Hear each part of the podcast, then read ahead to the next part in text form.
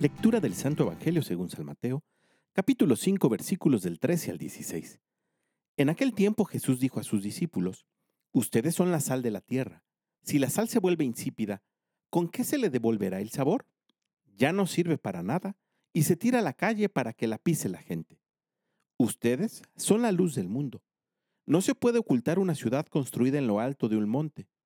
Y cuando se enciende una vela, no se esconde debajo de una olla, sino que se pone sobre un candelero para que alumbre a todos los de la casa.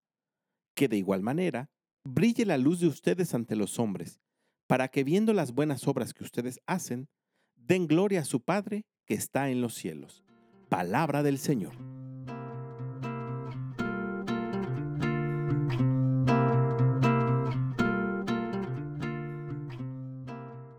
En el Evangelio del día de hoy, Jesús nos enseña que donde quiera que esté un cristiano, se tiene que notar.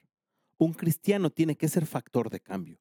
Un cristiano tiene que promover en su lugar, en su sociedad, en su trabajo y en su familia que las cosas se hagan a la manera de Cristo. Un cristiano tiene que iluminar a otros, tiene que hacerlos crecer, tiene que sacarlos del fondo. Un cristiano tiene que darle sentido a la vida, tiene que darle sabor a la vida como la sal a los alimentos.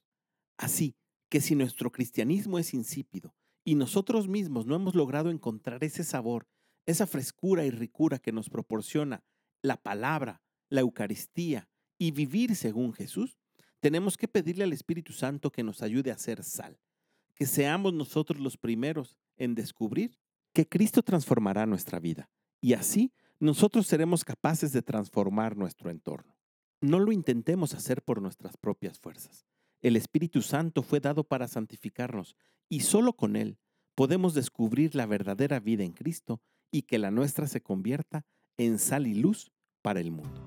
Que tengas un gran día y que Dios te bendiga.